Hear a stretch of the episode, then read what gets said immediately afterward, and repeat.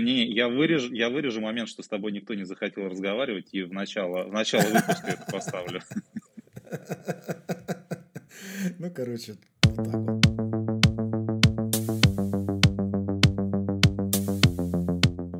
Добрый день, уважаемые читатели портала стратег.ру. Подкаст «За четвертой стеной» возвращается с четвертым выпуском, как это не парадоксально. И сегодня у микрофона, как обычно, Сергей Атакон 1326. И Виталий Габалус. А еще у нас сегодня гость. У нас в гостях сегодня Сергей, автор YouTube-канала а, о кино Серж Лебовский. Привет, привет всем, да. Спасибо. А, Сергей рассказывает, э, собирает интересные факты о фильмах и записывает э, очень информативные ролики, полезные. Э, можно ознакомиться с крупными франшизами, которые выходили за достаточно большой период кинематографа. Вот. Сейчас на его канале 100, даже больше, 109, да, Сергей? По-моему, подписчиков, тысяч у тебя.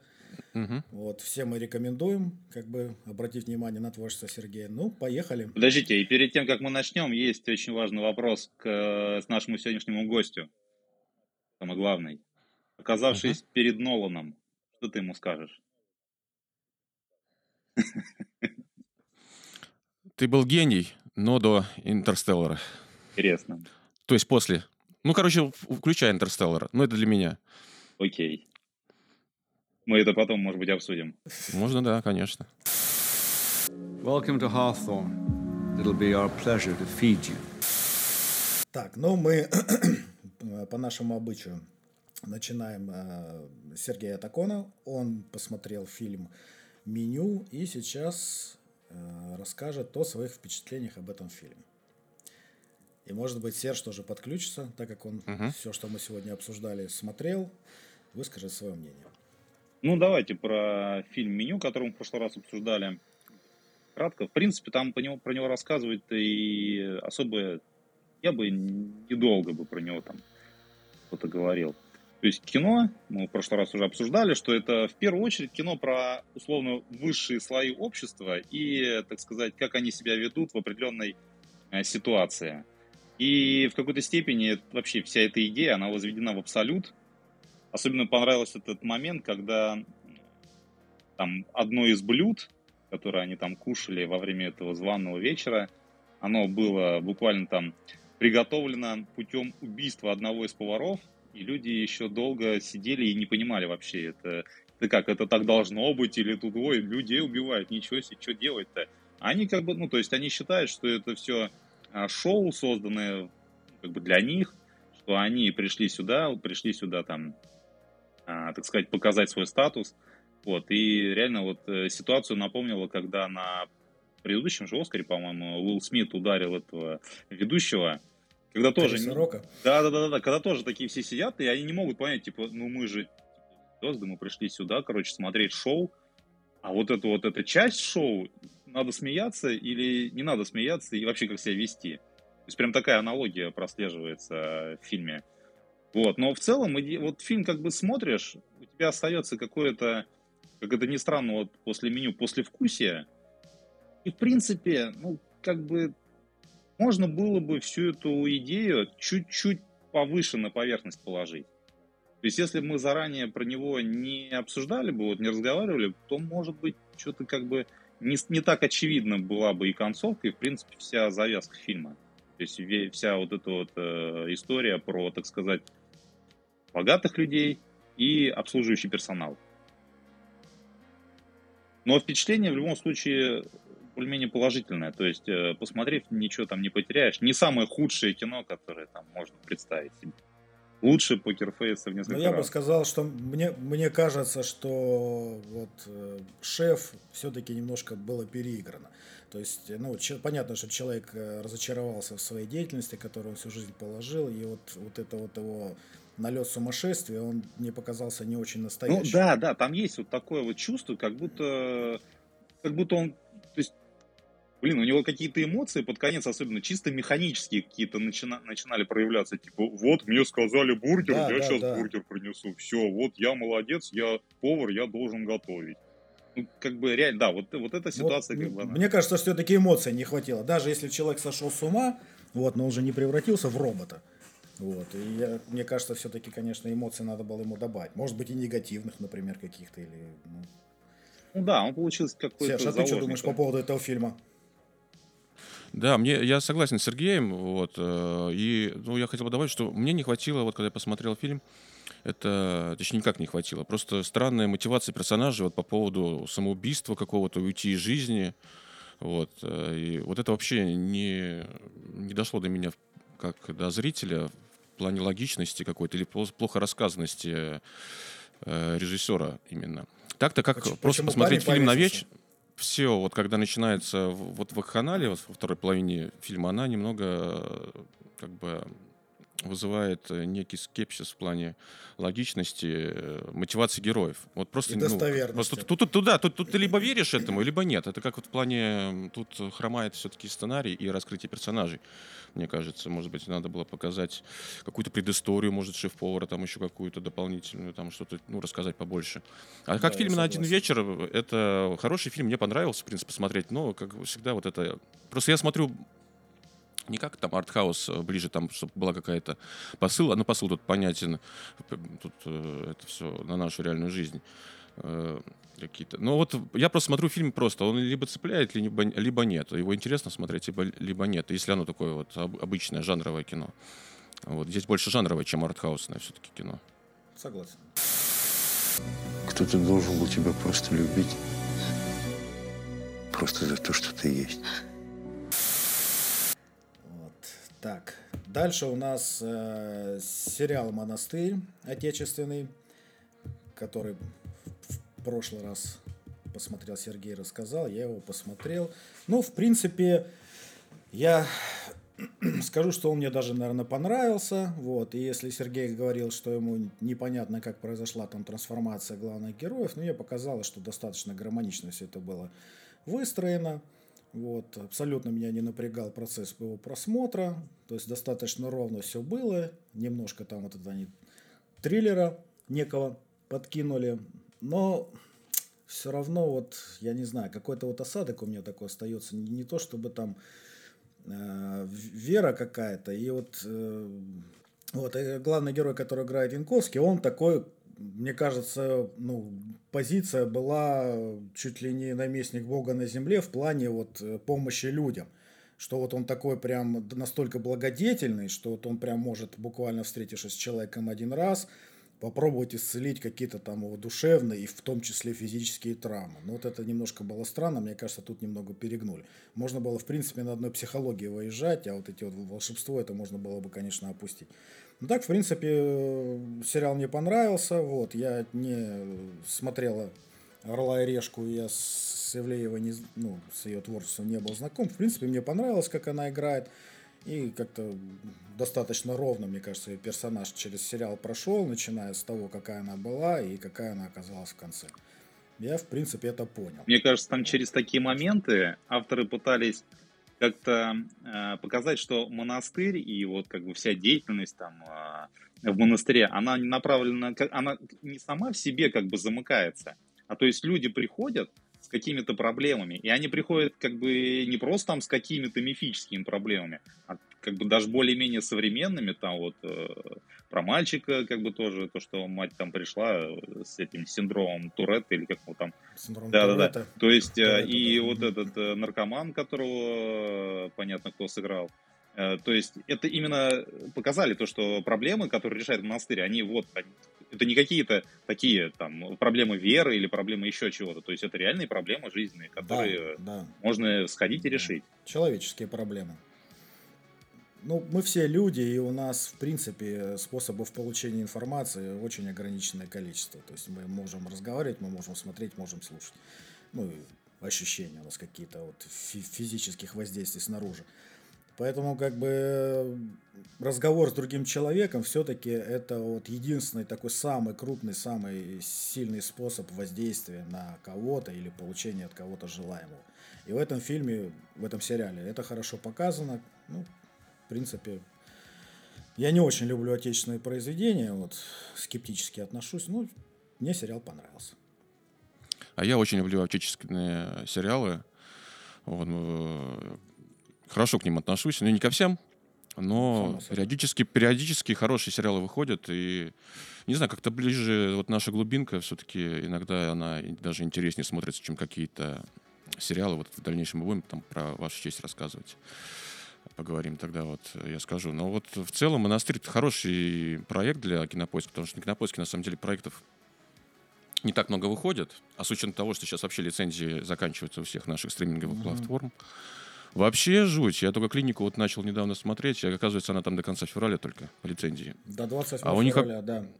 Да, и вот э, что будет вообще с нашими э, платформами, хотя Кинопоиск э, такие деньги гребет за подписки, они могут снимать каждый месяц какой-то три топовых сериала и себя хорошо чувствовать. Но выходит у них как-то маловато сериалов. Тот же ТНТ Премьер больше снимает, там тоже, конечно, все выбирать надо, но ТНТ премьер там э, достаточно. Раз в, в три месяца, но выйдет нормальный проект, который можно посмотреть.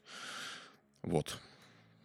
Ну, ты знаешь, вот я как бы смотрю, что кинопоиск потихоньку раскачивается вот это направление, они молодцы, вопросов нет. Но вот в отличие от Netflix, который в принципе э, основной у него упор именно вот на контент, и они идут по этому пути создания контента, покупают права, там начинают какие-то ремейки делать, вот, перехватывают сериалы по всему миру, то есть это у них основное направление. Основное направление кинопоиска мне вот до сих пор непонятно. Я вот очень давно пользуюсь этим сайтом, да, практически с его создания. И вот когда там появился онлайн-кинотеатр, и на это все смотрю, мне кажется, что действительно недостаточно усилий Угу. Согласен. прилагается. Вот. Потому что на самом деле истории очень много, потому что за ними даже никуда не надо ходить. Вон там забился в какой-нибудь фанфик, там посмотрел, все это можно придумать. Да, однозначно, что самое главное это история. Потом это все уже можно облепить и актерами, и там и сценарием, и все вот это вот выровнять и музыкой. Вот. Но мне кажется, только потому, что это сейчас не основное направление, поэтому кинопоиск тут как бы он осторожен, мне кажется, в этом плане. Потому что есть уже и неудачные примеры, которые они снимают для своей платформы. Вот, не, не очень хорошего качества, как бы сериалы. Ну, ничего не, не, с этим не поделаешь. То есть, если ты ничего делать не будешь, то ты ничего не сделаешь вообще. Я к тому, что надо и плохое делать тоже. Вот. Ну, я думаю, что они, в принципе, выбора не будет, скорее всего. Если они останутся на нашем рынке, вот, им придется все равно какой-то контент людям давать, чтобы интерес э, в подписке оставался у пользователя. По-другому просто это не сработает. Люди просто будут отписываться ради только одной музыки, по которой тоже сейчас, кстати, что не сунешься, там везде эти серые полосы в названиях э, треков. Недоступно, недоступно, недоступно. И если они пошли по пути что пользователи сейчас вроде как сами могут да, загружать, они обходят вот эту вот лицензию, то с э, кино и сериалами, конечно, такой номер просто не пройдет. Сейчас короля и шута снимут, и все нормально будет, не переживай. Но вот я не фанат короля и шута. Поэтому мне не очень интересно будет как бы это смотреть, потому что я не знаю, кто это. Это, это я повод песни, стать конечно, фанатом короля и шута.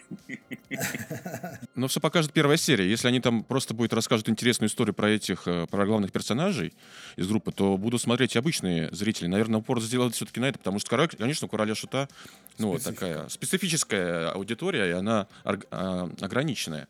А если Кинопоиск хочет захватить зрителя тем более они там ставят как топовый проект это, то, конечно, надеюсь, в первой серии там расскажут нам историю интересную, которая будет интересна там и от 16 лет, и 35, и 50, э, чтобы посмотреть было интересно каждому. Ну, надеюсь, так будет. Иначе, конечно, это будет провал опять.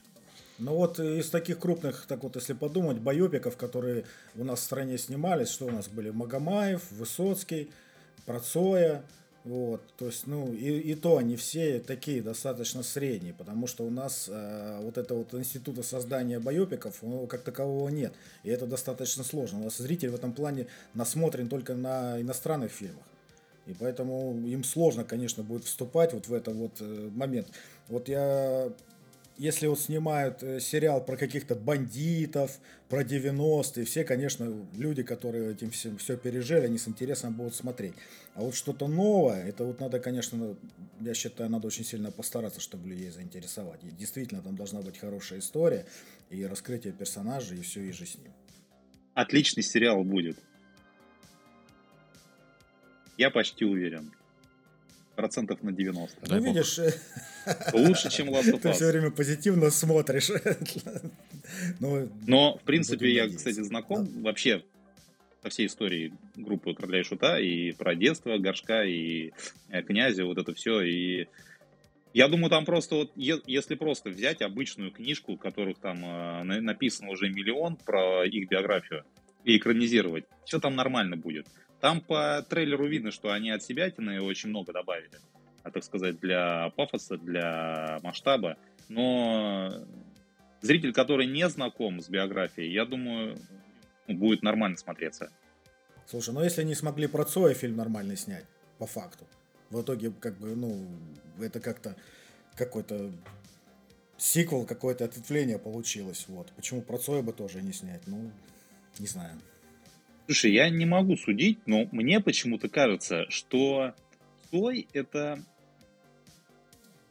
Вот потому что все фильмы стараются снять не про самого Цоя, а про ту эпоху, то есть про ту, так сказать, то направление, которое зародилось вместе с ним и которым, а, вместе с которым он двигался. То есть, а конкретно про Цоя фильм-то, ну, как бы, ну, не то, чтобы кто-то пытался и снять вообще.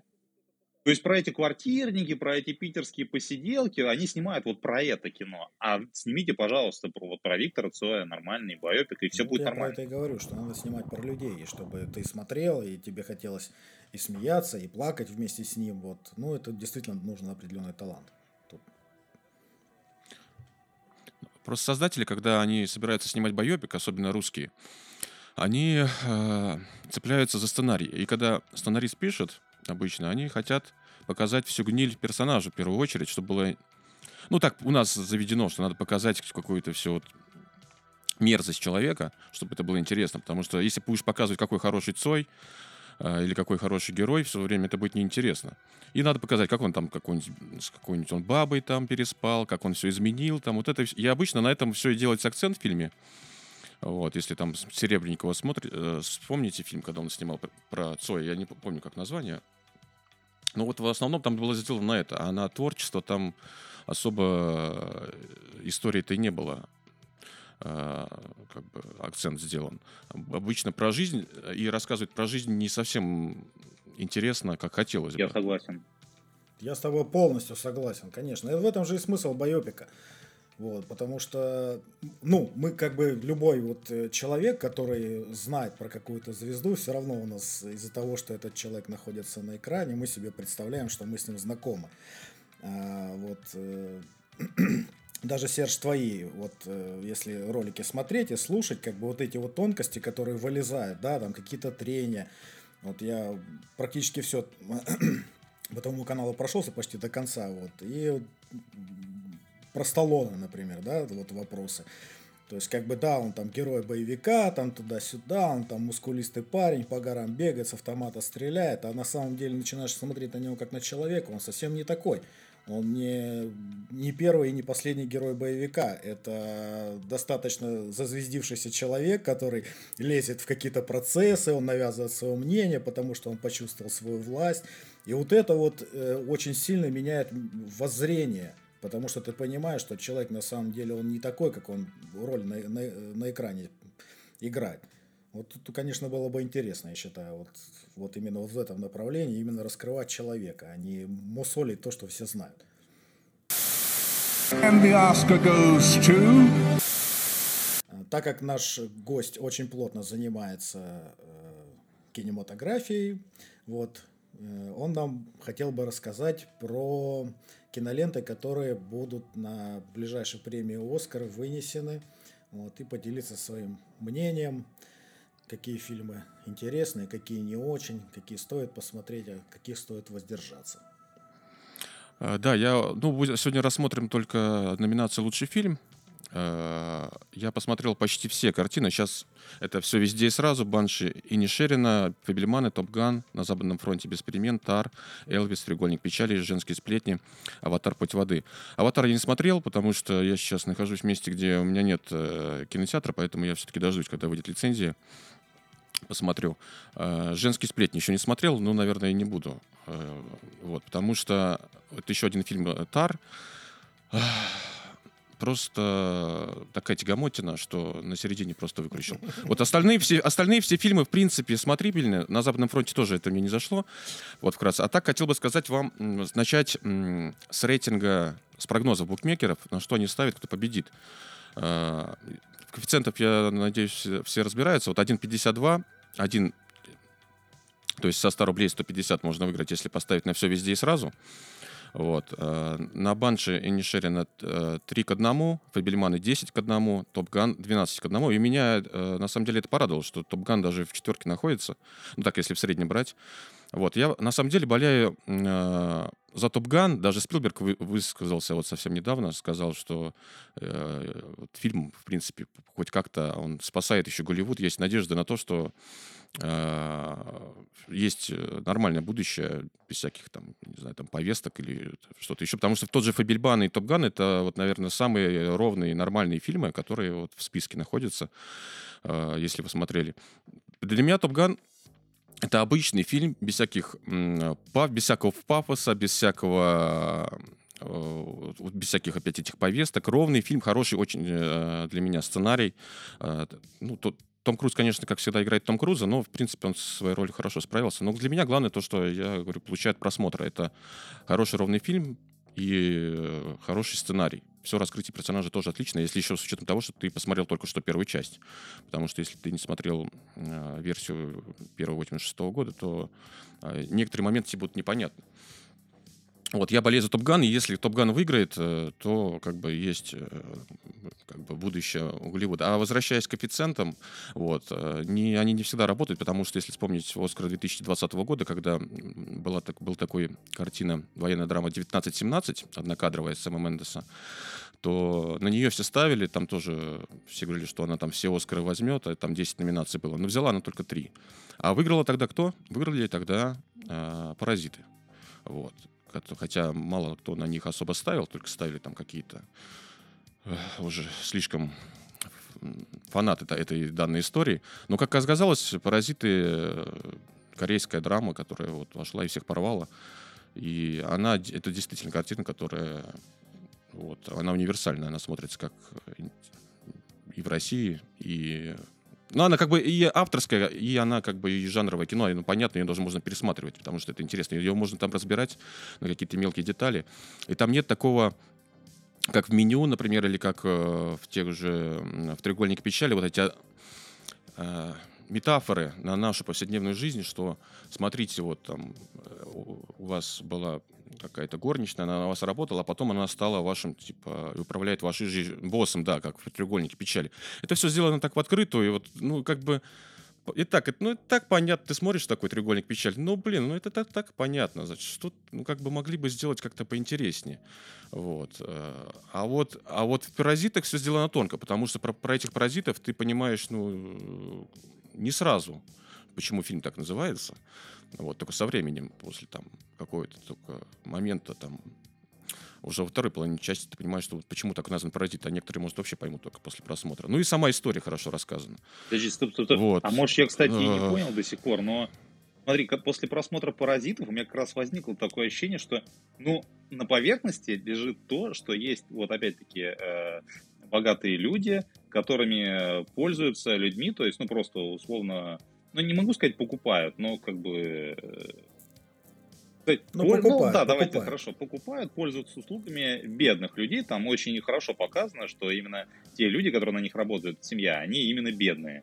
Но с другой стороны, то есть, э, то есть кто является? Если богатые пользуются бедными... Да, кто является паразитами? Да, ну как по замыслу автора, возможно, что паразиты являются это сами богатые паразиты, а бедные это как раз нормальные да, да, да, люди, которые что просто вот, хотят на поверхности жить. лежит то, что вот эти бедные, они как бы пользуются своим положением, то, что они работают на богатых, и, соответственно, там вот они уехали, они там что-то в доме, там вот это вот все. То есть как получается, что паразиты в этом случае э, именно бедные, да, но если то получается как раз наоборот, что одни пользуются э, материальными э, вещами, то есть богатых Благами. людей, а богатые именно пользуются сами, самими людьми, то есть их услугами. И тут как бы, я не знаю, я почему-то всегда считал, что Как раз очень максимально двухсмысленное название фильма у этого. А это и хорошо. И в этом, в этом и прелесть этой картины, что есть эм, возможность э, додумать, что думал автор. Вот. И это замечательно, потому что когда нет однозначного ответа э, в некоторых моментах, но вот именно в этом э, данном случае это замечательно, что можно думать и так, и так.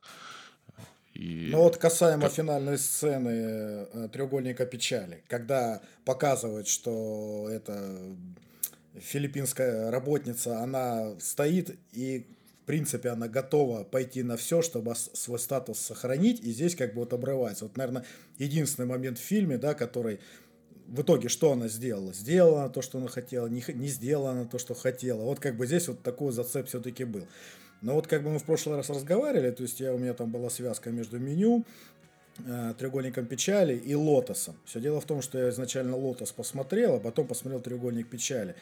А, И вот э, мне кажется, что в этом плане треугольник печали настолько получился вторичным, просто как бы в абсолют возвели э, идиотию вот это, которая происходит. И вот только на весь фильм два прикольных момента про капитана и русского олигарха, и в конце вот это вот. Остальное все настолько проходное получилось, как бы, ну, как какая-то не знаю, как сгенерированный сериал не- нейросети. Что-то ходят, говорят, вот это вот, ну, не веришь тоже, опять же. Да, согласен. Подожди, а что по поводу «Все везде и сразу», которые все обожают, кричат, что это вообще лучшее кино там последних миллион Вот, лет? я как бы... Я не досмотрел, если честно. Я мы тоже. Как-то смотрели, я пров- есть такой эффект толпы, так называемый. Интересно, вот смотреть, когда ты смотришь какую-то комедию, ты один смеешься только там, ну, 10%. Когда ты смотришь с кем-то даже вдвоем, вы смеетесь уже там в 3-4 раза чаще. Ну, такой эффект толпы, так называемый. Вот. Э, Я смотрел тоже этот фильм не один. Я подумал, все о нем говорили два месяца. Это самый крутой фильм за последние там пять лет. Это такой супергероика такая прям крутая. Я подумал, ну нифига себе, наверное, реально. Такие отзывы крутые, рейтинг такой большой. Дай-ка посмотрим. Просто, на, просто начали засыпать.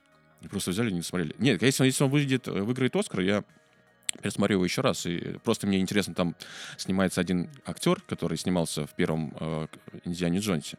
Он как раз, у него был большой перерыв между съемками. И э, поэтому сейчас э, много моментов, что они взяли там каких-то актеров. Вот, э, и вот именно хотелось бы мне про этого актера даже там рассказать. Вот. А так, э, сам фильм мне вообще не заинтересовал. Не знаю вообще весь хайп, э, почему вот создан на нем. Может быть, потому что я не досмотрел до конца его. Может быть, вы досмотрели? Что Нет, там дальше? я не Я досмотрел. досмотрел, вот, я досмотрел, ну вы меня простите, конечно, но, блин, фильм полная ебанина. У меня вот просто другого слова нет. Я даже вот на одном э, сайте пасусь, где люди пишут отзывы, и я его когда посмотрел, и зашел, думаю, посмотрю, что там народ пишет, ну, не, не на кинопоиске, потому что на кинопоиске все-таки, ну, одна направленность вот это как-то, и вот все-таки больше там чаще хвалят, а здесь вот я зашел, и там не настолько раскачанный ресурс для того, чтобы все вот это вот э, нахваливалось. И вот люди начинают писать. Вот, такой замечательный фильм, я посмотрел, а там у меня прям слезы с глаз текли от счастья, там и все вот это пишут, пишут, пишут. Я, короче, дочитал до конца и пишу. А теперь обратное мнение. Я говорю, фильм говно, говно, ну просто, ну просто набор каких-то клише. А, Это артхаус, это однозначно фильм снят для того, чтобы его как минимум вынести на Канский фестиваль, ну и, соответственно, потом уже, если все это выстрелит, на Оскар. Вот. э, Но его тяжело смотреть неподготовленному человеку. Я, в принципе, понял, что происходит. И опять же, возвращаясь к вопросу, вот, что мы чуть раньше обсуждали, по поводу вот этих вот аллюзий. И вот в конце все-таки они тянули артхаус, тянули артхаус, и в самом конце они взяли и все испортили. Вот просто они взяли, они настолько прямо показали, о чем фильм. Вот если будете досматривать, я, правда, в два присеста смог его посмотреть, за раз не осилил. Вот. вот вы досмотрите, если вы, вы поймете, о чем я говорю. Вот в самом конце вот прям вот вам говорят, это фильм вот про это. И вот для артхауса это просто, я считаю, ну, какая-то могила. То есть его просто взяли, вот этим вот закопали. То есть не оставили для такого вот направления фильма никакого простора для подумать. То есть просто обрубили и сказали, фильм про это. И все, ты сидишь, и ты и так понимал, про что фильм, но когда тебе еще это прямо говорят, то это прям очень сильно испортило впечатление. Очень красивая картинка, очень хорошо снят. И смотреть можно, но он ни о чем. Вот самая его большая проблема в том, что он не заставляет людей задуматься.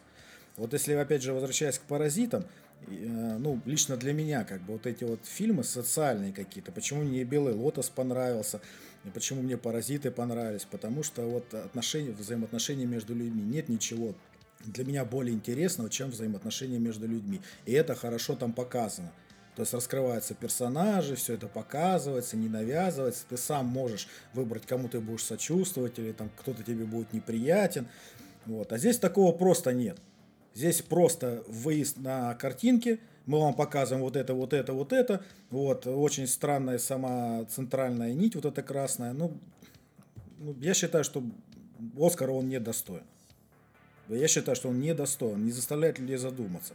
Это не список Шиндлера, да, когда ты там сопереживаешь и смотришь, как человек пытается спасти других людей. Здесь этого нет. Здесь нет никакой-то соци... какой-то вот момента вот соци... социализации. Поэтому как бы просто проходи. Давай так, в фильме есть азиаты, значит он возьмет Оскар.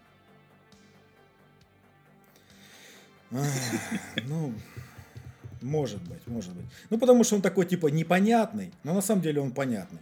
Вот он туда попал, потому что это артхаусный фильм, снятый для фестиваля. Вот. вот поэтому он вполне возможно все это как бы и будет. И плюс там же и геи с лесбиянками, и же с ним. Все это там на месте.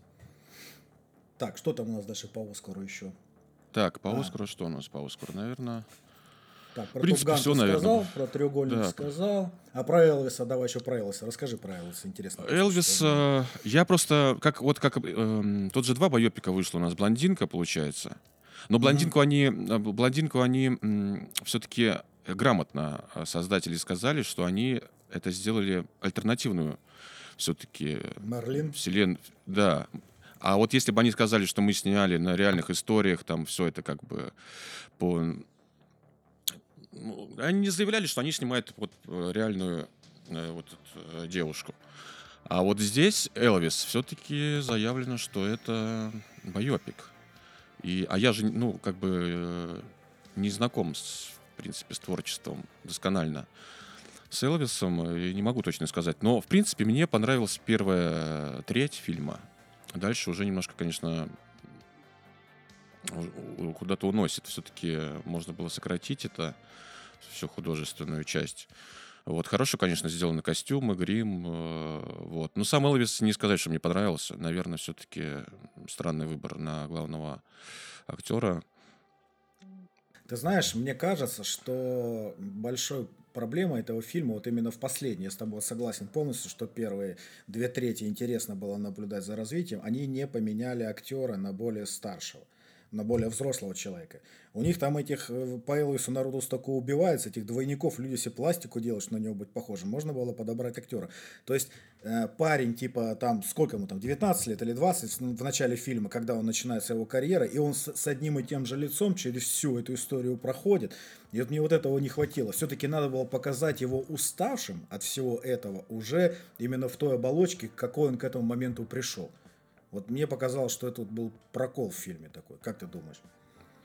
Э, да, согласен. Но ну, тут, в принципе, хромает много вещей, такие как, в принципе, там и сценарий, и э, сама э, вот сама история, вот как мы разговаривали, да, тоже вот от Виктора Цой, здесь тоже вот что-то похожее в этом есть, что не, они не доделали, не дожали вот до конца. Хотя, конечно, работа проделана большая, Э, Базлуром он да, снимал. И поэтому, конечно, там работа сделана большая, чтобы сделать такое. Потому что ты посмотришь, сколько локаций, сколько там массовки, сколько все это все сделано. Так же, как и в Вавилоне. Но что-то вот почему-то тебе вот, не зайдет. Вот еще заходит. большой вопрос, почему упор по факту на самом деле фильм про импресарио, про его. Ну, так, если здраво посмотреть. То есть не про Элвиса. Мне показалось, что он в этом фильме вторичен а именно показано вот его, как его импресарио э, нагибал там где только можно, типа не давал человеку развиваться. То есть они как-то демонизировали э, ну, этого человека, что типа он, тут он такой мудак, вот, Элвис хотел туда поехать, Элвис хотел сюда поехать, а он ему не давал, заставлял его работать, я не знаю, там палкой он его убил или как он его там заставлял, я вообще, ну вот это вот настолько натянуто здесь. Мне кажется, что все-таки Элвис имеет такой огромный статус суперзвезды гигантской в Штатах и такой знаковой фигуры. Ну, не знаю, если только он на каких-то препаратах постоянно сидел, что он не мог своих решений принимать. То есть, ну, тут единственное, чем можно это объяснить, что вот он с ним не расстался, хотя по фильму там вот пару раз это как бы происходит, он пытается, типа, с ним разорвать все отношения. Вот. Ну, почему именно на это был упор сделан? Если вы делаете байопик, вы же вы не про его импресарио показываете кино, блин, а про актера. Почему выбрано было такое направление, я вот не понял.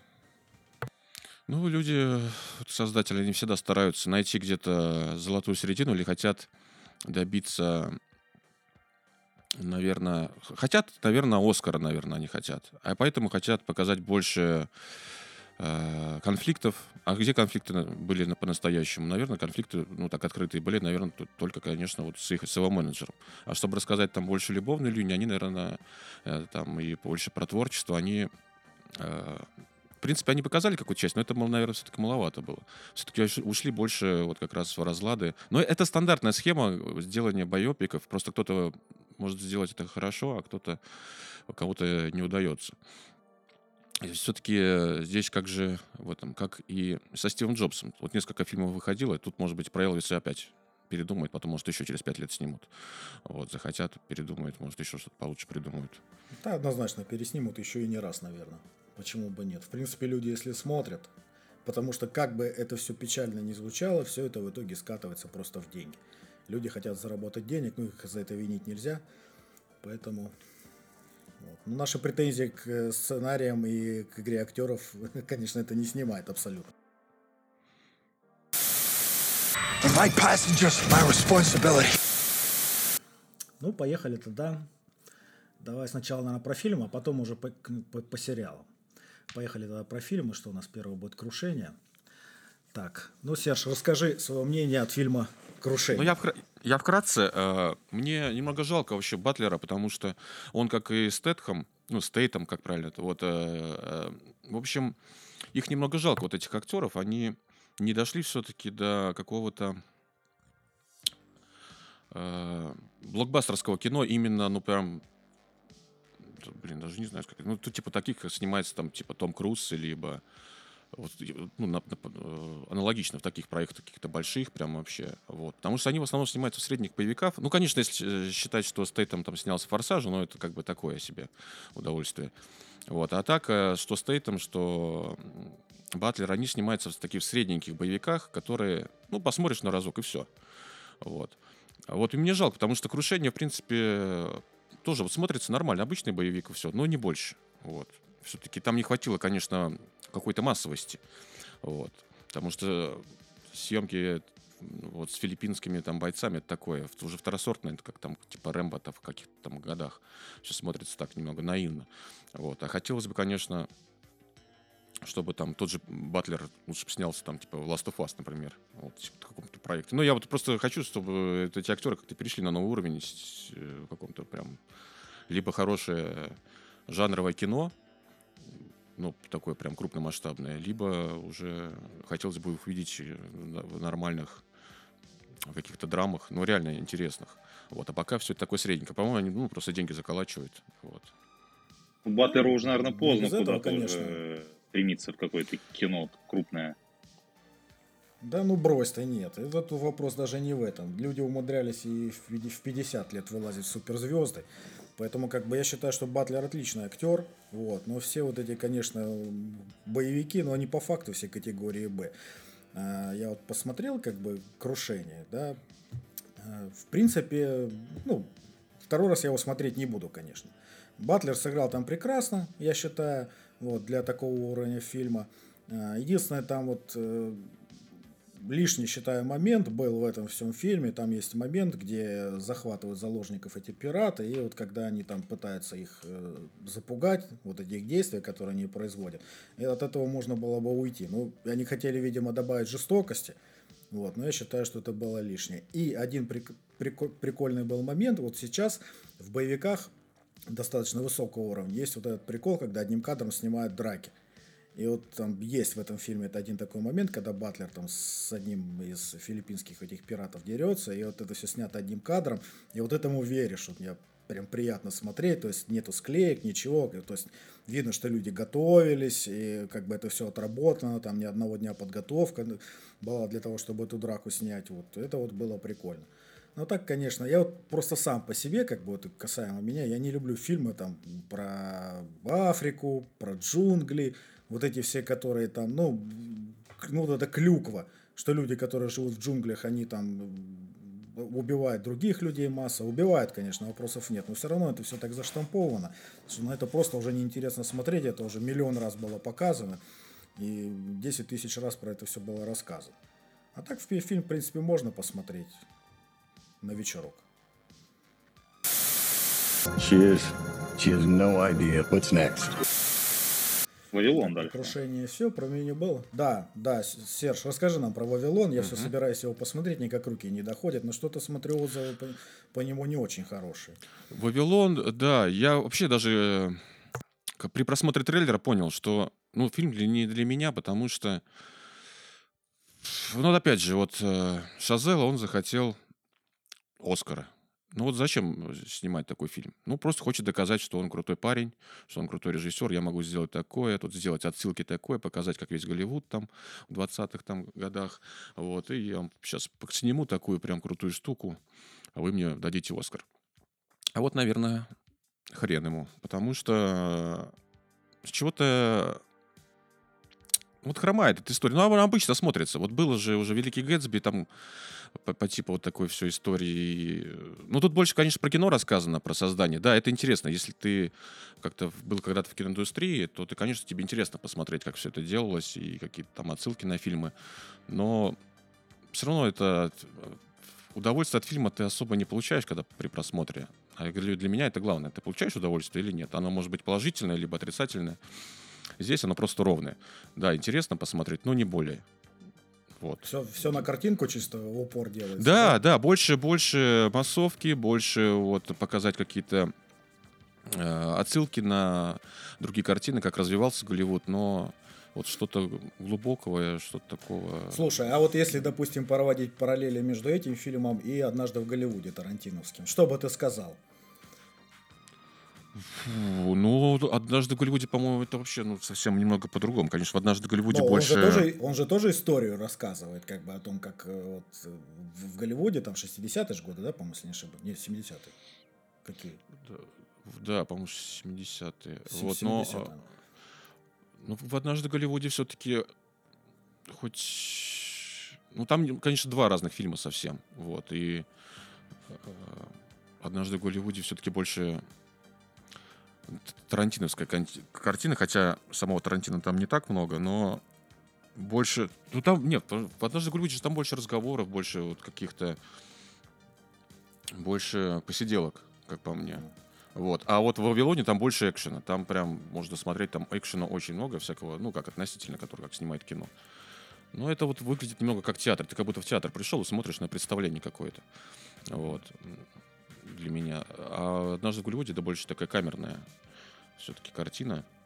Не, просто было интересно твое мнение послушать. Я полностью разделяю э, твою точку зрения по поводу... Я просто еще как бы не смотрел «Вавилон». Вот я посмотрю. Э, как бы мнение свое, конечно, сформирую. Я понимаю, что я своим вопросом тебя в тупик поставил. Ну, просто...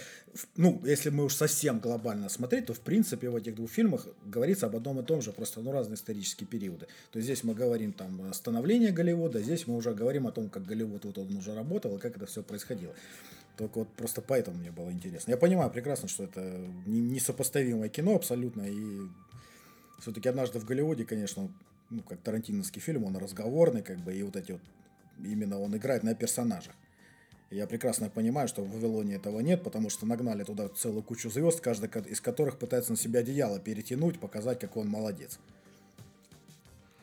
Да, да, вот именно то. Так, ну давайте, подождите, давайте посчитаем, э, сколько звезд в Вавилоне. Там кроме Брэда Питта и Марго Робби, и эпизодически Эрик Робертс там появляется, там особо таких прям крупных звезд и нету больше. И я могу сказать, на самом деле, вот мне после просмотра как раз показалось, что это очень максимально похожие фильмы «Однажды в Голливуде» и «Вавилон». Потому как... Вот видишь, а в принципе, почему мне этот вопрос и возник. Потому Вот. что... Почему я его и есть задал. Шазель, это все понятно. Он кино любит, он любит кино и музыку. Это прослеживалось в меньшей степени в одержимости, в большей степени, в максимальной, я бы даже сказал, степени в Ла-Ленде. Как он там, первый человек или человек на Луне. Там уже всего этого стало намного меньше. Там это, это чисто был студийный фильм, который вот ему, скорее всего, сказали снять. Вот, иди снимай. И он пошел снимать. Вавилон, я соглашусь, что, скорее всего, он э, с Оскаром пролетел э, в Ла-Ленде. И он хотел доказать, нет, вот я все-таки могу снять кино, которое вот э, возьмет Оскар, которое все такое, все, все историческое, и расскажет людям там всю правду про кино 20-30-х годов. Но я прекрасно понимаю, почему это кино провалилось, потому что вот э, я его благо дома смотрел, и в кинотеатре три часа вот это вот смотреть, я бы, не знаю, я бы не выдержал. Потому что экшен там, конечно, есть, но, блин, мне кажется, его там не так, чтобы очень... На три часа его очень мало. И оно, он больше всего проявляется уже ближе к концу, когда там уже какой-то, ну, реально появляются какие-то активности у главных героев. А в начале это просто вот есть некие главные герои, вот их жизнь, вот они живут вот так, вот а, они занимаются вот этим. Это как бы с одной стороны. С другой стороны, там просто уморительные сцены, когда они а, снимали кино, то есть первая сцена, где там главный герой ездил в соседний город за новой камерой, которую там бесконечно разбивали на съемках, потому что съемки проходили там в пустыне, на натуре, все это, что, что должно гореть, то горит, что там вплоть до того, что персонажи, которые должны быть убиты, они убиты, то есть там до такого доходило. Вот, то есть это, ну, это просто реально, вот э, кино состоит просто из таких сцен. Это вот первая сцена, вторая сцена аналогично уморительная, когда они пытались записать э, сцену со звуком в первую, первую в своей там истории. Вот, когда у них там вот это э, кинооператор, киномеханик просто задохнулся, умер в этой будке, когда они снимали эту сцену. И эта сцена, она тоже очень долго, она минут 15 идет. Я не, не берусь судить, там, похоже она на Тарантино, не похоже, но фильм целиком состоит из таких сцен, просто которые потом вспоминаются. И, так сказать, красной нитью через все это красной линии проходят истории этих, можно сказать, трех, ну ладно, четырех главных героев. Просто э, понятно, почему кино идет три часа, но это очень много. Но опять же, это же э, фестивальный фильм в любом случае, поэтому он такой длинный и затянутый местами, скорее всего. Я Ну, бы не назвал его фестивальным фильмом. Там думать не над чем. Там рассказывают историю вот четко от и до. Она может быть э, плохо, так сказать, вот ее даже на словах тяжело. Ну, то есть это история про кино, про становление кино 20-х, 30-х годов. Там можно еще много чего снять вот про этот период. Но вот э, Шазеля, вот он снял вот так. Там не над чем думать, там нет какого-то ну, какого-то глубокого смысла. То есть максимально, что оттуда можно выжить, это то, что есть как бы актеры, так сказать, можно, можно их назвать ремесленниками, которые вроде бы как с одной стороны вкладывают душу вообще во все то, что они делают, а с другой стороны есть э, продюсеры, есть вот эти вот все люди, которые кино, кино как бизнес воспринимают. И чем дальше, то есть кино развивалось, тем это больше, так сказать, становится тем самым бизнесом. Но в кино, э, в этом Вавилоне, опять-таки, небольшой упор на это делают. Все-таки там истории персонажей. И весьма сказать, трагичные истории. Ну, посмотрю, в следующий раз я расскажу свое мнение. Я не знаю, как ты будешь с этим жить. Я спасал сына. Давайте сделаем так. Так как вы в конце будете про Тлоу, я там, в принципе, особо участвовать не будем. Давайте сдвинем. Тогда сейчас э, Серж расскажет про вашу честь, потом мы вернемся к тьме, а потом вы уже про Тлоу поговорите. А, Ну, про вашу честь я вкратце, просто все знают, да, наверняка, что вот выходила американская версия. Я тут тоже думал, что это оригинальный сериал, но оказалось, у него есть там оригинал, это все-таки израильский, и в разных странах он выходил. Э, Первый сезон я посмотрел, но я, если честно, ну, я смотрел два года назад, когда он вышел. Сейчас я уже особо не вспомню, а, что там было. Но вот тут решил, э, случайно наткнулся, что наши сняли ремейк. Смотрю тоже отзывы, рейтинг большой. Думаю, ну, я проверяю сериал очень просто, просто включаю первую серию, если заходит. Просто даю ему шанс просто посмотреть. Вот, когда параллельно фоном даже. Но э, я посмотрел, и я сделал для себя вывод, что все-таки э, наши сделали лучше, чем американцы. И потом оказалось, что я не один такой, как я считаю. Ну, так неожиданно. Вот, да. И тут много факторов. Э, много факторов. Во-первых, история не похожа, не совсем та. Во-первых, очень много твистов, э, всяких поворотов сюжета, которые нету в первой части. И вплоть до последних секунд фильм, сериала, вот, вплоть до последних секунд, ты прям не, не, не думаешь, ну, чего ожидать. Ты просто думаешь, что может быть, и на самом деле это все не так. Можно додумать, конечно. Но мне понравилось, что все как раз э, объясняется только на последних секундах э, всей истории. Вот. И что самое главное вообще для русского сериала, это вот сейчас э, даже сравниваю вот с «Черной весной», это то, чтобы как сделана съемка, как тебе приятно смотреть, что там нету вот этих, э, когда у оператора эпилепсия, и он там трясет камеры ее там так, что у тебя прям вырвать тебе охота. Вот. Снято все, ну снято вот ты, если поставишь там значок HBO, ты не отличишь, что вот это реальный сериал, э, снято в России. Вот если забыть, что это там наши русские актеры снимаются. Там, конечно, ну, главный, как у нас, у нас проблема с актерами, конечно, особенно кого берут показать какого-то отбитого мальчика, ну, вот, э, у нас, конечно, бывает такое, что они там немного бесят. Вот, остальное, в остальном все хорошо, история э, рассказана интересно, снято все красиво, все, в принципе, логично. Вот. Вплоть до того, что, ну, знаете, момент, когда человек звонит, звонит по телефону, он все-таки, телефон загорается правильно. Ну, такие моменты, которые ты все-таки ближе к реальности. Снимал режиссер, который бригаду снимал. Вот. Мне понравился очень. Я под большим восторгом от сериала. Вот. Если кто не смотрел, советую. Вот, рекомендую. Конечно, кто относится скептически к российскому кино, конечно, может не зайти. Э, но мне сериал понравился. Вот. Второй сезон я вот включил «Ваша честь» американского, вот совсем недавно вышел. Ну, что-то вот я выключил на первой серии, что-то не смог там досмотреть. Наверное, надо будет собраться потом, может быть, как-то посмотреть, когда выйдет все серии. Сложно смотреть, когда по одной серии выходит. Вот. А вот возвращаясь к «Черной весне», это вот как раз наши, наши любят снимать э, про бандитов и про молодежь, которая связана с наркотиками, со всей вот этой. И когда смотришь на сериал, ну, на вот этот, подумаешь, неужели у нас такая молодежь? Ну, потом вспоминаешь себя, может быть, и реально такая она и есть, как это все ведет. Ну, персонаж очень странный. Один слишком какой-то супер такой э, экспрессивный, который постоянно орет, другой супер слишком спокойный. Вот. Вот. Но сериал как ни странно, когда ты посмотришь, вот спрашиваешь себя, зачем ты вот ты это сделал, зачем ты посмотрел. Вот какая-то магия бывает уже у сериалов, когда ты смотришь, а потом думаешь, зачем ты это посмотрел, а не выключил. Вот. И в России есть много хороших сериалов вот по, по типу вот того же Юза и, и Капельника.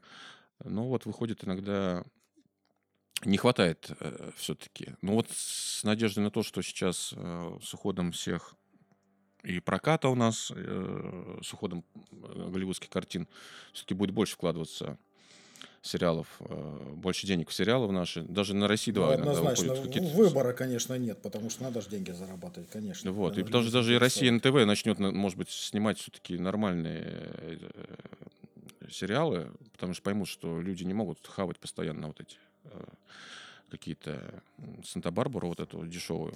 Вот. Ну вот я попробовал дать шанс э, сериалу, вот просто смотрю, какие-то новые проекты выходят. Сегодня ночью включил. Мы говорили про Байопика, про Шаляпина. Включил про Шаляпина на России один, просто фоном ночью сегодня. Но вот почему-то вот что-то опять не хватает. Опять больше, больше театральщины, конечно.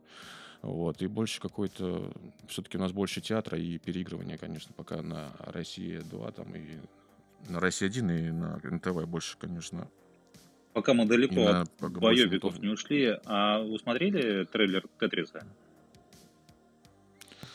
Что-то я даже побоялся посмотреть.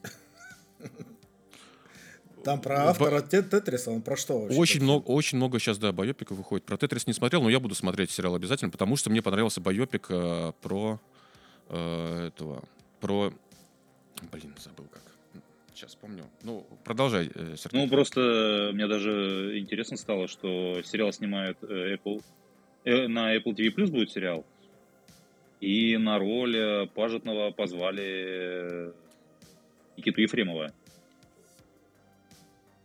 Прям так стало очень ну, даже прикольно. интересно. Вот. Там по трейлеру видно, что что-то очень много какой-то это, такой пафосности добавили. Но я думаю, буду очень ждать. Не знаю, я, правда, так и не понял, это сериал или фильм будет. Но выглядит очень интересно. Максимально интересно. А про смотрели вы про, про Uber сериал вот выходил тоже в том году? Про Uber я не смотрел. Нет. Про Uber я вот начинал, но тоже вот почему-то там Гордон Левит снимается, что-то почему-то не зашло. А вот сейчас вспоминаю вот сериал с который который вечно молодой, этот э, Элайджа Вуд есть, а еще у нас вечно молодой в Голливуде, который Джокера играл в этом в DC недавно. Феникс? Как его фамилия? Э, нет, вот не в Хакер Феникс, а вот другого Джокера. Джаред Лето, да. Вот у него сериал есть прям вообще отличный про какую-то сеть э, коворкингов. Это с, это, Сэн Хэтэуэй, по-моему, да? Да, да, да, да. да. Отличный сериал. Вот, а, вот, отличный сериал. Вот, если кто-то хочет какой-то тоже боепик посмотреть, э, просто первую серию посмотрел и посмотрел залпом весь сериал. Очень все сделано отлично. Вот. Ну и, конечно, актер играет отлично. Там. Отличная пара. Вот. Убер не зашел, а вот этот зашел сериал. Я его смотрел такой, Джаред Лето опять, фу, блин, не буду смотреть, пошел нафиг. Да, я к нему тоже скептически отношусь, нет, не воспринимаю его тоже как особо такого отличного актера. Ну что вы Лето но... обижаете, хорошо он играет. Вот. Где? Но вот именно вот тут он мне понравился. Давай, топ-5 ролей Джареда Где он играет? Ну, я не готов сразу тебе это сказать. Ну, в принципе, как бы я к нему нормально отношусь как к актеру. Я считаю, что он старается, по крайней мере. Вот. А его большое достоинство в том, что он пытается влезть в этот бизнес, как бы, и он старается прикладывать для этого усилия. Не так, что там он внезапно где-то выстрелил и на этой волне там едет дальше бабки собирает, а он экспериментирует в своих ролях. Я считаю, что это достойно уважения. Да, это достойно. Ну, тут э, две картины у него сразу всплывают. Это «Реквием по мечте», «Господин Никто». А, я еще вот. американского психопата вспомнил. Американский да. психопат и еще Далласский клуб покупателей. Ну, видишь, ты уже, вот уже четыре фильма, а ты говоришь, что прям пять фильмов нельзя назвать. Ну, назови, назови хотя бы, вот тебе один остался назвать. Не знаю. Морбиус скажи. Я сейчас вам скажу, скажи Морбиуса вы меня сожрете с потрохами. Вот, а, а сериал называется, да, сериал называется We Crashed, это не сработало. Вот, если не сработало, в общем, на российский лэнг, вот если кто-то захочет посмотреть, рекомендую. Отлично, спасибо за рекомендацию. Да, ну теперь точно надо посмотреть. Здорово. Но я говорю, я на него прям, прям, ну, прям наводил уже, все, уже трейлер смотрел, такой, блин, опять лето, ну его нафиг.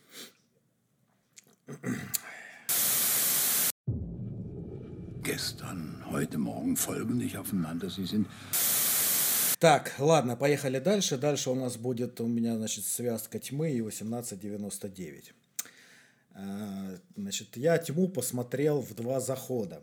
А, немцы решили снять такой очень замысловатый, сложный, с большим количеством персонажей сериал под эгидой Netflix.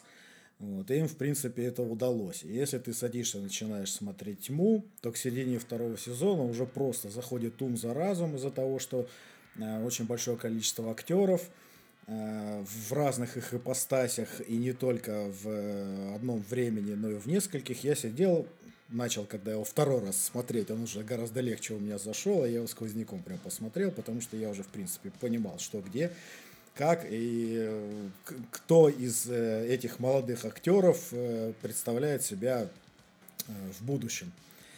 Вот. Я его, значит, смотрел, смотрел, смотрел, выписал на бумажку, у меня получилось 8 временных эпизодов, которых происходит сюжет. Ну, конечно, я считаю, что режиссер просто с сценаристом издевались над людьми, заставляя их запоминать это все. Вот. 8 э, вот временных эпизодов, начиная там с 1800 какого-то 66-го, что ли, года и до глубокого будущего, там, до 2070-го, что ли. Каждые вот эти фрагменты, они разделены на 33 года. И вот каждые 33 года происходят там вот эти вот какие-то события, и люди начинают перемещаться через специальные тоннели при помощи машин времени, там еще при помощи каких-то приборов и частиц Бога по времени и пытаться что-то там где-то исправить. В общем, короче, опять же, к середине второго сезона сразу видно, что создатели сериала просто стухли и уже не знали, что показывать. Походу, они сами уже наглухо просто запутались. И когда они ввели э, уже в конце, получается, второго, в начале третьего сезона параллельные вселенные с тем же количеством временных отрезков, я уже сидел, у меня прям кровь из глаз шла, потому что мне прям тяжело было это уже воспринять. Ну, это невозможно запомнить, конечно, что происходит. Ну, я прилагал максимально усилий, и э, я его полностью посмотрел. Они его логично закончили. В конце они все эти узлы все-таки разорвали, все-таки смогли вывернуться. То есть его не надо было растягивать на три сезона, и вот третий сезон там просто лишний. Надо было сделать два, и можно было логически все это завершить. Э, вот. И в промежутке между тем, когда я смотрел первый раз э, «Тьму», я посмотрел 1899. Это тот же режиссер, тот же Netflix, тот же композитор, тот же сценарист, но он смотрится гораздо легче. Вот, э, там не такое большое количество э, актеров, за которыми героев, за которыми надо следить, он смотрится намного проще. И вот для людей, которые любят такие вот замысловатые сценарии, в принципе, 1899 стоит посмотреть, потому что там ну, есть тоже вот эта вот вся запутано, перепутано, но это гораздо легче смотрится, чем тьма. То есть для того, чтобы посмотреть «Тьму», вот не знаю, как бы я очень много тоже фильмов и сериалов посмотрел, мне вот понадобилось, получается, по факту полтора раза для того, чтобы полностью от начала до конца посмотреть, чтобы понять, как все-таки в итоге авторы ну, закончат эту историю, как они этот Гордиев узел, по факту, это все построено вот прям реально на Гордиевом узле, который надо разрубить. Как они это закончат, я хотел это узнать. Ну, не стал так делать, посмотреть последнюю серию, потому что, возможно, я бы просто ничего не понял, потому что слишком много всяких событий происходит. Вот. А 1899 это фильм про корабль, который получает сигнал от другого корабля, который ранее был потерян этой же компанией, и они уходят с курса и в ту сторону к этому кораблю плывут.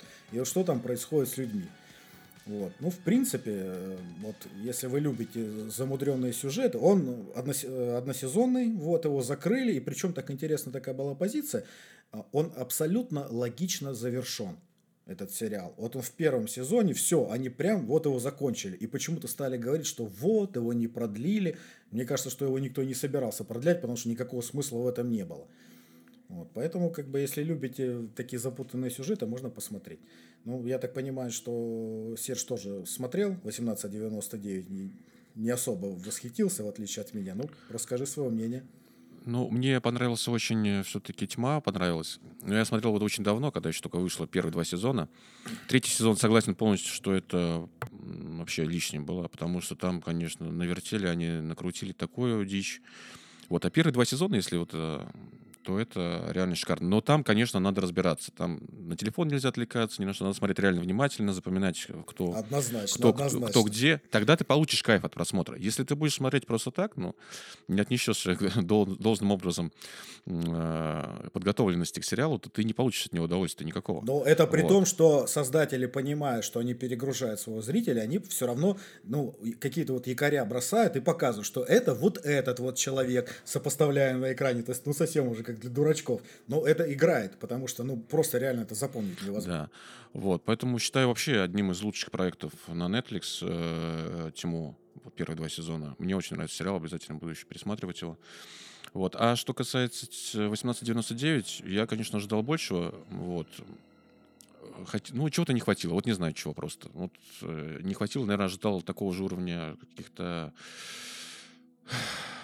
каких-то сюжетных э, и вот твистов сложных. Интересно. Да, сложных, именно посложнее что-то. Вот. Хотел ну, что-то посложнее, Ты знаешь, мне, мне просто кажется, что ну, режиссеру стали пенять, типа, дружище, ну что вы так, ну, с сценаристом уж слишком сильно закручиваете, давайте что-нибудь попроще для людей. Мне кажется, что из-за этого ну, 1899 да. он более простой. Он, конечно, он более простой. И вот э, мне понравилось, что там прям явные отсылки на тьму. То есть это все происходит в рамках одной вселенной. Там прям то там символ, то здесь символ, то что-то вот так вот. Ну, я думаю, ты обращал на это внимание, что в принципе это все одна вселенная. Mm-hmm. Я думаю, что они продолжат, скорее всего, это делать. И может быть даже после вот завершения, ну, я не буду спойлерить, как 1899 закончился, ну, в принципе, там есть куда дальше, может быть, даже и двигаться. Уже, может быть, развивать эту вселенную в другом направлении. Уже странно так сижу, мне, а вы про тьму, да, разговариваете? Мне просто показалось, что вы про мир Дикого Запада говорите. Там какие-то вселенные, Не-не. разное время, вот это вот все, персонажи. Я думаю, блин, да это ж как в мире Дикого Запада прям вообще. Прям одно в одно. Нет, там совсем другое. Там, э, ну, в тьме, если ты, я так понимаю, ты не смотрел, я не там смотрел. смысл в чем? Там есть, там есть некая точка перехода в э, маленьком немецком городке. И вот через эту точку перехода люди попадают из э, нашего времени в другое, и из того времени попадают в наше. И все происходит это там четыре семьи, вот, которые между собой вот это вот они перемешиваются. И там есть моменты такие, ну, настолько закручены, что как бы там выясняется в один момент, что человек э, сам является своей матерью. Ну, вот такая вот ерунда. Понимаешь, и когда это осознаешь, вот, э, ну, это прям такое, от, как откровение. То есть прикольно. Спасибо за. Вот если спойлер, б я не теперь третий точно сезон, смотреть не буду. а я, я, те- я тебе ничего не сказал. В смысле? Человек является своей собственной матерью? Спасибо большое. Там много человек, не узнаешь. Да, поэтому там, знаешь, это, это, причем это, знаешь, походя говорится, это прям вот к этому особо не подводится, а как-то так, это, знаешь, как будто как спичку зажечь, знаешь, пших, что-то такое действие, знаешь, да, типа, ну, вот, вот так вот. То есть его невозможно проспойлерить, потому что для того, чтобы его проспойлерить, вот я реально сидел, я на бумажку записывал, потому что я хотел просто разобраться в этой всей ситуации. И если вот сейчас, допустим, мы с тобой вдвоем сидим и разговариваем, я тебе начну про этот фильм рассказывать, ты подумаешь про сериал, что это полная ересь, понимаешь, потому что это невозможно описать. Это э, действительно произведение такое, и оно сложное для обычного зрителя, потому что, вот правильно Серж сказал, надо сидеть и внимательно смотреть. Отвлекся, все, ты уже, блин, вообще нить мысли потерял, и когда тебе между сериями еще начинают накидывать еще дополнительных персонажей, просто башка тр- трещит. Но мозги разминает, однозначно. I'm not family. No. You're cargo. Ну, давайте вы про Тлоу, только от спойлеров. Да-да-да, я заранее хотел вот Сержа предупредить, еще сериал не начался. а Виталий сразу написал, написал в наш общий чат, типа, ребята, кто смотрит, спойлеры, не спойлерите, вообще ничего не рассказывать про этот сериал. Мы с ним стали спорить, типа, ну какие могут быть э, The Last of Us спойлеры, ну, типа, там, сюжет повторяет игру и вообще чего. Виталий всех послал куда подальше, сказал, все, никаких спойлеров отстаньте от меня. Вот поэтому со спойлерами аккуратней. Но он про повестку-то знает, про сезон? Да, Ну, про да, третью часть, про это третью знают серию все знают. Я вообще про... Да, но я про сериал вообще не хотел рассказывать. Я просто хотел сказать именно про повестку, потому что э, многих э, раздражает вот эта м, тема, когда показывают э, отношения гомосексуалистов, и она, э, ну, кому-то заходит, кому-то нет, кто-то нормально к этому относится, кто- кто-то нет. Вот тут, тут два тоже варианта есть. Ты когда смотришь, тебе это либо нормально смотреть, либо нет. Вот. Для меня, ну, как бы я, э, в общем, голову отворачивал, просто я тогда работал параллельно в этот сериал. Не, не потому что, как бы... э, Неприятно. ну, неприятно. А вот есть, я почему вот э, хочу... Я хочу сделать отсылку именно к другому сериалу, недооцененному, может, вообще мало кто о нем знает. Кто, если те люди, которые любят э, там, типа клиника, э, история, э, теория большого взрыва, друзья. Вот есть еще один ситком интересный, который мне очень пон- понравился. Он, это Шитс Крик сериал про небольшую семью, которая переезжает, вот, э, богатая семья, которая остается без денег, переезжает э, в деревушку. Вот. Э, Мега крутой сериал, и там как раз тоже есть э, вот отношения э, гомосексуалистов. Но там почему-то вот она вообще, вообще это не бесит, вообще смотрится это нормально, преподнесено очень смешно, легко. И вот, и э, хотел вот просто поделиться данной информацией, что вот если кому-то, ну, кто-то ищет какой-то ситком интересный, для меня вообще был полный восторг, когда я посмотрел сериал. Вот, всем рекомендую. Ну, если кому нравится именно такая тематика именно. Вот, возвращаясь к Last of Us, по мне, я в игру первую часть не знаю, я смотрел прохождение второй, сам я не играю в игры, вот, э, про первую часть ничего не знаю, потому что для меня, конечно, там, например, первая серия стала для меня, э, ну, откровением, как сделано все качественно в плане спецэффектов, как минимум. По истории не могу сказать однозначно, хорошо там она сделана или нет, все покажет, наверное, уже э, финал сезона, вот, потому что, конечно, растягивание все есть. Но так как мы договорились без спойлеров, поэтому я передаю тоже слово Сергею, что он скажет.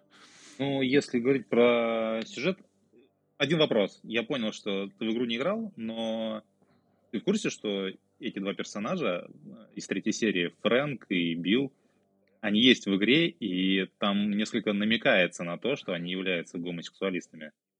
Да, я слышал об этом, где-то читал, да, вот об этом смотрел или в комментариях я читал. Просто да, я ну, тоже да, со знакомыми обсуждал, там как бы, о, буйное такое обсуждение было, бурное после третьей серии. Я говорю, ребята, а вы вообще в курсе, что в игре, как бы, ну, то есть эти персонажи тоже геи?